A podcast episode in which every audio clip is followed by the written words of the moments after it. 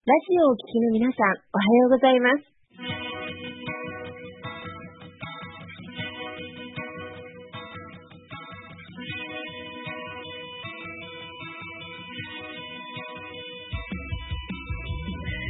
那覇より毎週日曜日9時30分からお届けしております。坂本のり彦のラジオ経営塾が今日も始まりました。この番組は20年間で1万人の起業家、経営者を指導してきた坂本典彦先生があなたの経営に役立つヒントや最新の情報をお届けする番組です。坂本のり彦のラジオ経営塾、今日も最後までお楽しみください。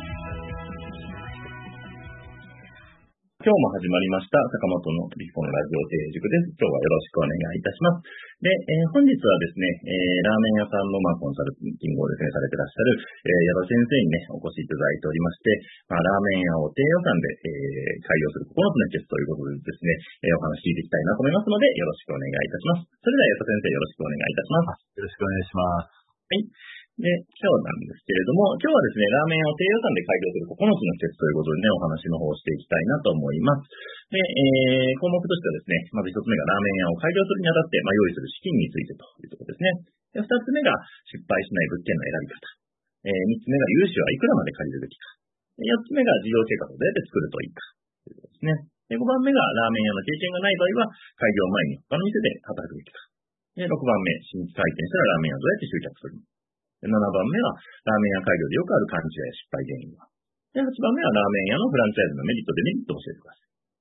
で、9番目が、ラーメン屋の開業でうまくいく人と失敗する人の違いはということで、えー、今日はですね、ラーメン屋さんを低予算で開業するためのね、あの秘訣を、えー、たっぷりと今日は聞いていきたいと思いますので、よろしくお願いいたします。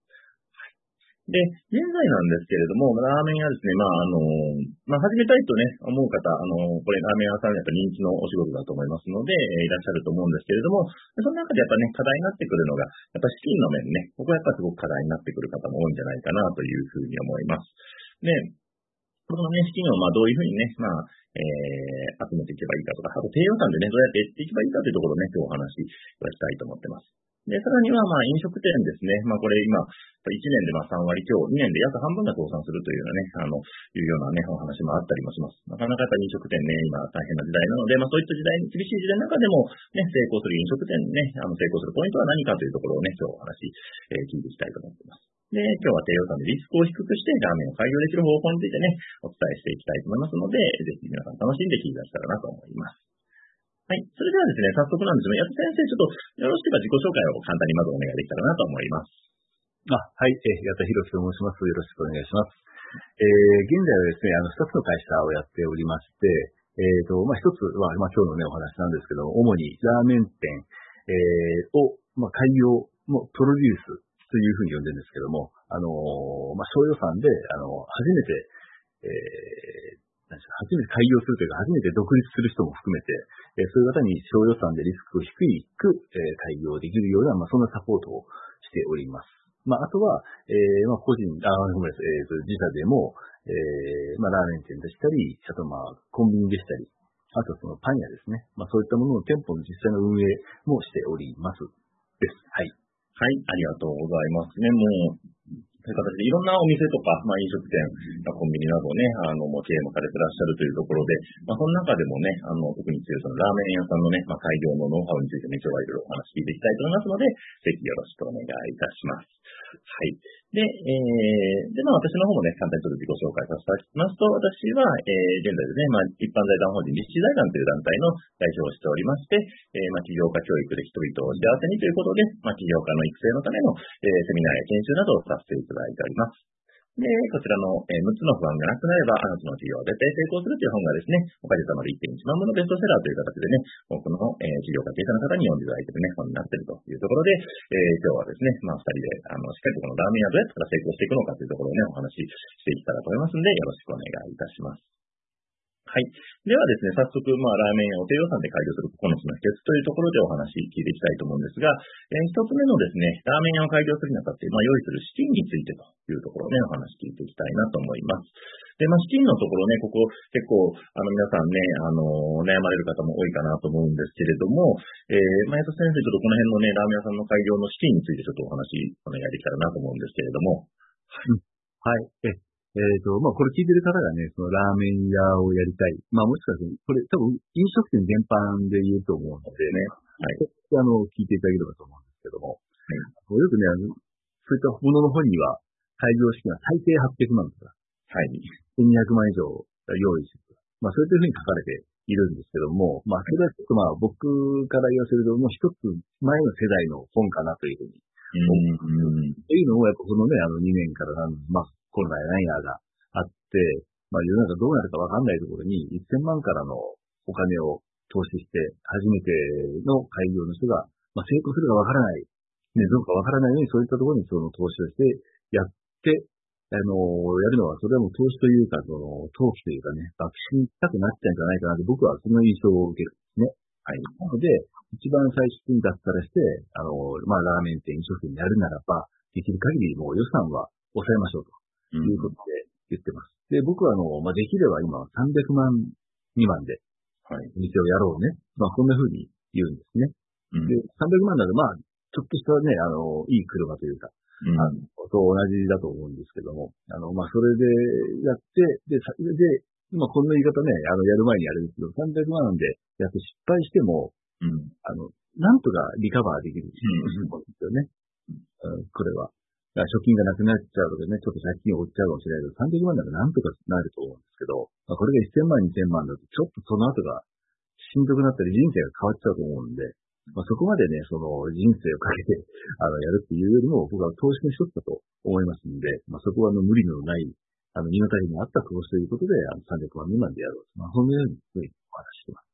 はい。ありがとうございます。いや、でも本当、ね、そうですよね。やっぱりね、一昔前だと本当1000万とかね、もう本当、お金かけるならね、もう2000万、3000万と、ね、いくらでも多分かけられるところだと思うんですけれども、ね、で、一般のね、サラリーマンの方がいきなりそれでね、脱サラして、ね、もう1000万のお金投資してってなると、かなりのやっぱリスクもね、背負っちゃうという感じですけれど、ね、やっぱ300万以下だと本当に、あの、まあ、気軽っていうとちょっとあれですけれども、でもね、あの、本当最悪失敗してもね、なんか、あの、また本当復活しやすいというか、やりやすいという感じですよね。そうですね。うん、そう思いますね。ねはい。でね、あそのね、あの、低いとその220万ぐらいで開業したこともあるというところで、これって、その、あれですか、その、家賃とか、その、設、あの、借りる費用とかも全部含めて、この220万で開業したこともあるっていうところなんですかね。そうですね。あの、もっと言ってば、200万以内、2万でも開業したことあるんですけど。ええー、すごい。そう。まあ、ちょっとあの参考にならないかもしれないですけども、はい、結構ですね、あの、ラーメン屋とか、ラーメン屋飲食店の、ね、居抜きで、あの、夜に、夜逃げ物件ってあるんですよね。はい、はい、はい、はい、はい、はい。夜逃げしちゃって、はい。もう物はそのまんまで、もう汚いぐちゃぐちゃのままで、はい。で、大家さんがすごい困ってるっていう。はい。まあ、要はね、それでやったことがあるんですよね。はい。不動産屋を経由して、まあ、僕のところに話が来て、うん、大家が、大家が困ってるんだけどって言うから見に行ったら、まあ、ひどい状態のまま置きっぱなしなんですよ。あ、でも、僕らプロから見たら、ひどい状態でも掘っていくと、あ、結構使えるものばっかりだなっていうことで。へじゃあ分かりました。で、このままで置いといていいですから、ここを僕は綺麗なお店にして、あの、やりますんで、じゃこの中身全部このままもらっていいですかって言ったら、いいよってことだったんですね。あ、わかりましたって、本当にやっそれは本当にもうそこの施設全部使ったような形だったんで、あとは綺麗にして内装とか変えたり、看板とか変えたりして、で、で、物件、いわゆる物件取得費、あの、まあ、いわゆる基金っていう保証金とかですね。うん。大手数料とか、マイヤー賃とか、そういったものを含めても200万かかんないでできるっていうことをやったことがありますね。えー、すごい。それって、あの、設備、そういう機械とか、その、お鍋とか、まあ、そういうのも全部残ってたみたいな感じ残ってそうですね。あ、なんかもうその辺も全部そのまま、そのまままあ、洗って使ってっていう形そうですね。まあ、読みげする方なんで、ごダブに漏れず、まあ、汚い、めちゃくちゃやり方です。でもまあ、そんなのこっちが綺麗でやるんですね。はいはいはいはい、はい。それ、それより綺麗にした方が全然割安だし。はい、すごいね。そういう、うまく見つけると本当にじゃあもう初期費用っていうのもかなり抑えてスタートすることもできるっていうところなんですかね。はい。え会場時にやっぱ一番主にお金かかるところっていうのはどういったところがお金かかるんでしょうか？一番は、あの、やはり物件をいいところ、いわゆる一等地で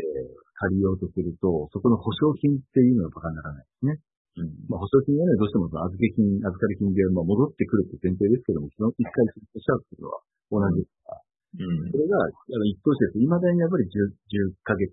12ヶ月っていうところ。で、一等地だ20ヶ月分とか12ヶ月分とか。と、そうですね。はいはい。家賃もね、その10万や何やであるわけがないんで、まあ、そうですね。家賃で100万だったら、それで10ヶ月、それでも1000万は飛ぶわけです。うん。これ、まあ、一昔前のやり方だとは僕は思うんですけど、はいはいはい。ね、まあ、あとはもう、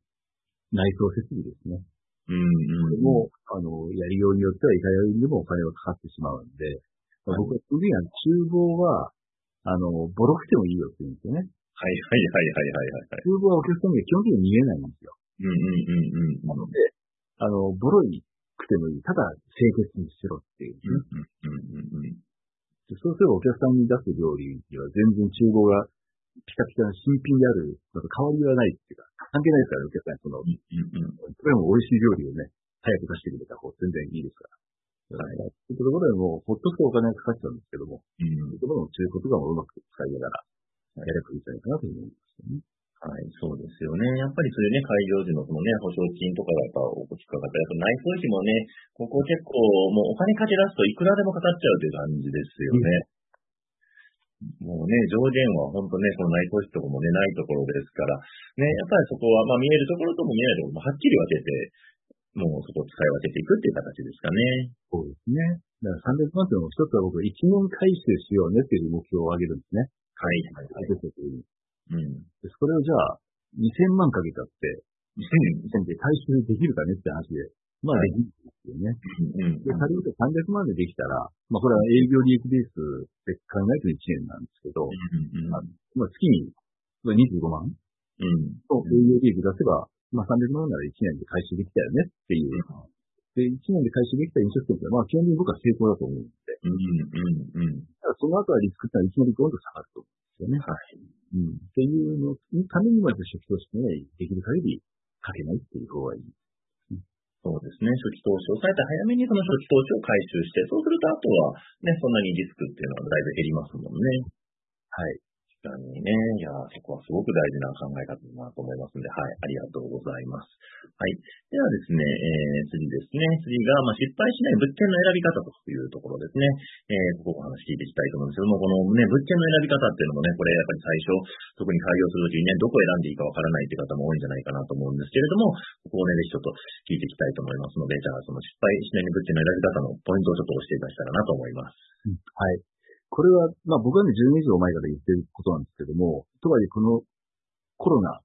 以降、絶対的にはそうだなというふうなやり方なんですね。で、それは大きく、まあ、大きく言うと、まあ3つあるのかな。一つっていうのがですね、ここに書いてあるように、一等地よりも三等地で開業しようということですね。で、三等地って何かっていうと、まあ、えー、まあ、いわゆる、どこにもある県道とか市道みたいな道路沿いにある物件で、まあ、住宅立地の中でもいいですね。まあ、そういったところで、まあきまあ基本的にその駅地下とか、駅中とか、あ大きい国道沿いとかっていうところではないですねです。それ沿いに、あの、開業しましょうっていうふうに、あの、お手伝いするときは言ってます。はい。これは結構、どうなんですかね。やっぱその、一等地でね、その、まあ、家賃、どうしてもなんかね、目が行くところってやっぱ駅前とかね、なんかその繁華街の中心地みたいなの、なんかイメージしがちなんですけれど、やっぱりそういうところにもこの三等地っていう呼ばれるようなところの方がやっぱりいいっていう形なんですかね。ね、今はね、まあ、今は少しずつね、あの、まあ、コロナ禍で人がね、動き出してますけども、あの、やはりこの駅地下、駅に人がいなくなっちゃったりですね、繁華街に人がいなくなっちゃったっていうのがあるんで、もう駅地下とか駅中とか繁華街とか、あまあそういったところの開業っていうのは絶対や、初めての開業ではやっちゃいけないなと思うんですね。それよりも人の動きを見て、人がどう動いてるかなっていうと、やはりその家にいる時間が長くなったりですね。あの、どっかご飯食べようと何しようとしても、その遠くに出かけるとか、あの、繁華街に出かけるというよりも、家の近くに美味しいところがあったらそこに行く傾向があるんですね。これはあの、まあ、平日の方もそうでしょうし、週末のファミリーもそうだなっていうふうに。まあ、これなら全国区でそんな印象が僕は受けてますし、多分そうなんだなと思うんですね。まあ、そうなると、その動きをやっぱり考えると、今更一等地繁華街とか、オフィス街とかいうよりも、その住宅地だったり、えーと、まあ、地方の郊外のロードサイドである観光地を選ぶっていう方が、まあ、時代に合ってるんだなというふうに確かにそうですよね。やっぱコロナでね、やっぱ人のね、都心の動きってのはちょっと不確定になっちゃいましたからね。で、ね、そういう住宅地とかね、ロードサイドだったらもう一定のね、人が動いてるっていうのはもうそこはあまり変化がないっていう形なんですかね。ね。うん、はい。ありがとうございます。その次ね、ぜひその駐車場とかについてもね、なんかどういう形で考えればいいのか教えていただけたらと思うんですけれども。あ、そうですね。あのー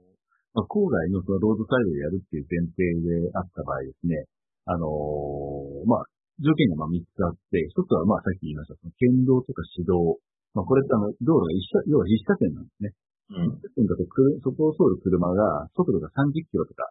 うん、あの、まあ遅いわけなんですよ。まあこれが2車線、3車線の国道になると60キロ、70キロになっちゃう。うん。すると、あの、人が運転していると、その、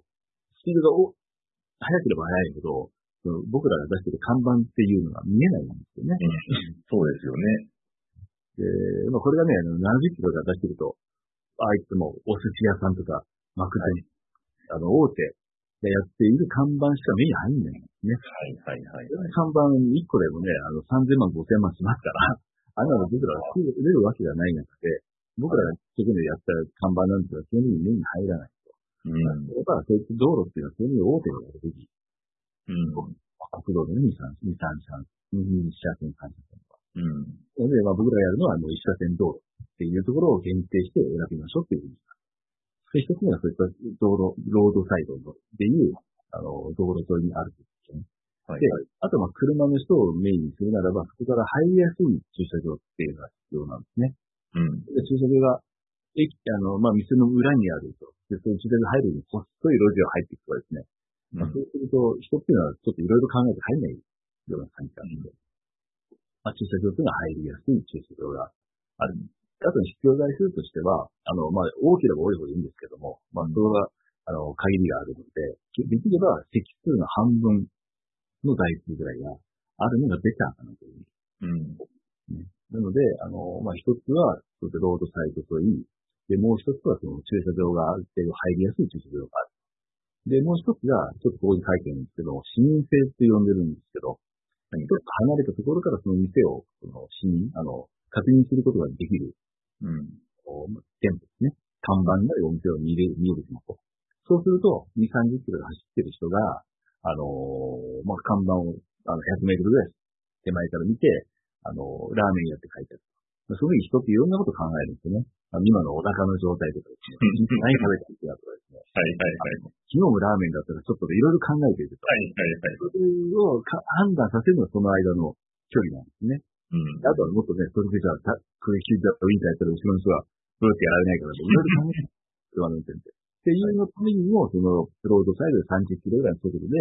100メートルぐらいの手前から看板が見えて、で、駐車場は、あ、入りやすいなっていう入り。まあ、それがだから、お客さんが判断しやすい材料であり、うん、あの、入るっていう決断をしやすい材料になるっていうことなんで、まあ、この今言ったロードサイドが入る駐車場の件と市民性、まあ、この3つが兼ね備えられると、地方郊外で、まあ、ラーメン屋借りた飲食店はそんなに失敗しないですね。うんうんうん。っていう僕は思ってます。そうすると本当にもう別に、本当都心である必要って全然ないっていう感じですかね。ね。うん。むしろね、郊外の方がね、そういう地方の方がそういう物件なんかね、ありそうですよね。そうですね。まだまだありますんで。うん、ねやっぱそういうね、地方のロードサイドのね、物件っていうのはすごくいいんだなとね、改めて聞いて思いましたし、ね、であとまあその物件選ぶときに結構皆さん検討の土台なのは、そのね、もともと飲食店が入ったこの居抜きの物件っていうのがね、結構検討にも上がるかなと思うんですけれども、この居抜き物件選ぶときのなんか注意点とかってあったりするんでしょうか？あ、そうですね。あの、やはりまあ、もともとラーメン屋やってたところが潰れて、普通にまたラーメン屋やって、まあ、これって、まあ、難しいのは当たり前かなという、うん、思うんですね。で、なので、あの、居抜き物件やるときは、前のお店はどんな状態だったかなっていう調査って絶対必要だと思うんですね。うん。うん。うんこれで、あとはその辞めた理由ですよね。はいはい。辞めた理由もとても重要で。で、まあ、辞めた、辞め辞めた理由の9割はまあ、売上不振なんですよね、飲食店って。うん。で、残りの10%が、まあ、体調不良とかですね。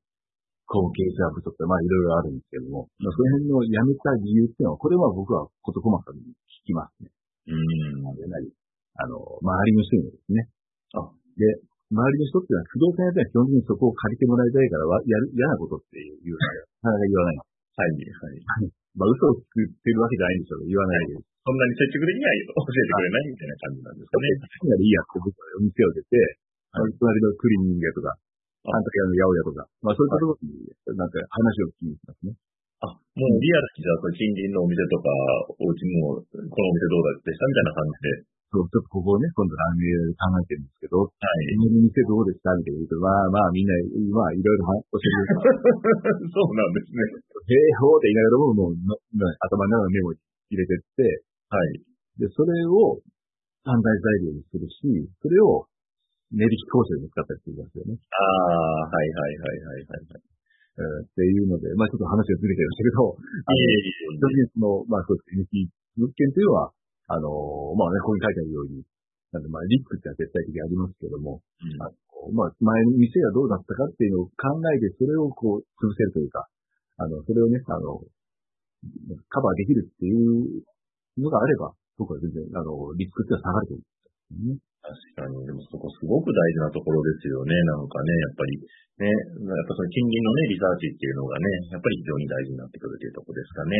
はい。あと、そで、あとね、物件ナビでもう一つ、あの、物件探してるけど、やっぱなかなかその条件に合うようなものがない場合っていうのも、これもあると思うんですけど、その場合、そうね、そのどれぐらいの期間探すのかとか、妥協する場合の妥協ポイントみたいなのって、こういうのがあったりするんでしょうか？ああ、なるほどですね。あの、うんまあ、これもなかなか難しいところ、妥協ポイント、まあ、これ本当に人によりますよね。うん。あの、まあ、僕が言うのは、まあ、僕のところに相談に来るはい。方方々には、まだサラリーマンだったら、絶対会社辞めないでくださいねってね。はいはいはいはいはいはい。これが辞めてから来る人がたまにいるわけなんですよ。はい、そうですね。はい。ここの期間と妥協ポイントっていうのはかなりシビアになってるんですよね。はいはいはいはいはい。でもあとはないよね。じゃあ、一点2ヶ月以内に何とかしましたねっていうと、どうしてもそこで決めなしちゃいけないっていうふうになるんで、うん。なのでこれを見つけるのはね、その働きながら大変かもしれないですけども、うん。基本的にも半年かけて1年かけていいじゃないですかうん。そうですね。そうね、物件妥協しないで探しましょうっていうふうに言うんで、はい。ポイントとか期間、まあこれ人それぞれですけど、うん。これはもうあの、し仕事は辞めずに、うん。あの、まあ時間かかると思ってやった方が、焦っていい商売はないと思うんで、はいはいはいはい。時間をかけた方がいいなと僕は思います。じゃあ逆に物件選びはもうあまり妥協しないっていうのが大事っていう形ですここはね。妥協してた。ああ、そうですよね。確かにね、期間で焦っちゃうとね、なんか本当に、ね、もうこれでいいかみたいな感じになっちゃうと、結果後々苦労してしまうっていう、そんな感じですかね。そう見てきてますんでね。じゃあ、まあ、思うだけするしかないなと思いますね。はい、ありがとうございます。はい。ということでね、まだまだちょっと聞いていきたいんですけれども、あの、ちょっと早いのでね、時間になりましてですね、あの、で、まあ、このね、発談の方にですね、もう本当ね、あの、ラーメン店や飲食店のね、あの、経営の本当スペシャリストというところで、はい、あの、もしね、あの、聞いてる方がね、あの、さんになんかご相談したいとかっていう場合にね、どのようにすればいいかっていうのをちょっと教えていただけたらなと思うんですけれども、あ、そうですか。一つは、まあそうですね、あの、うちの会社でやってるホームページの方がありますんで、あの、まあ、うちの会社がメントレトレーナージャパンっていうので、あの、メントレってやると多分出てくると思うんですね、上の方に。はい。うんそれであの、まあ、見ていただくのと、まあ、あとは、ちょっと最近サボってますけども、YouTube の方で、ラーメン社長っていう名前でやっていますんで、多分ラーメン社長で検索いただければ、まあ、僕の動画がいくつか出てきて、まあ、今日お話ししたことを、もう少しこう、細分化して掘り下げているものを、こうまあ、100本以上一応あるんで、あの、まあ、もしね、参考になればなと思いますので、そちらで見ていただければと思います。はい。ありがとうございます。ぜひね、あの、メントレラーメン社長でね、ぜひ検索いただけたらなと思います。はい。それではですね、えー、今日はこの辺で終わりにしたいと思います。次回またよろしくお願いいたします。ありがとうございました。ありがとうございました。